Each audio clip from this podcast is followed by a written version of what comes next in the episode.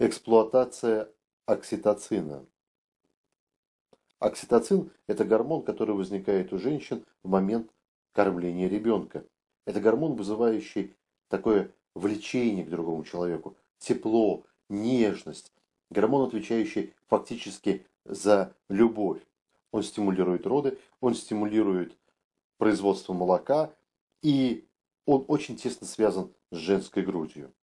И когда мужчины пытаются использовать женскую грудь как сексуальный объект, целуют его, лижут, а, причмокивают, то есть эксплуатируют его не как ребенок, высасывая молоко, а именно стимулируя соски, тем самым они способствуют выработке в женском организме окситоцина. И женщина привязывается к этому мужчине как к ребенку. То есть взрослый мужик может эксплуатировать женскую грудь для того, чтобы вызвать к себе чувство нежности, любви, удовлетворения, заботы.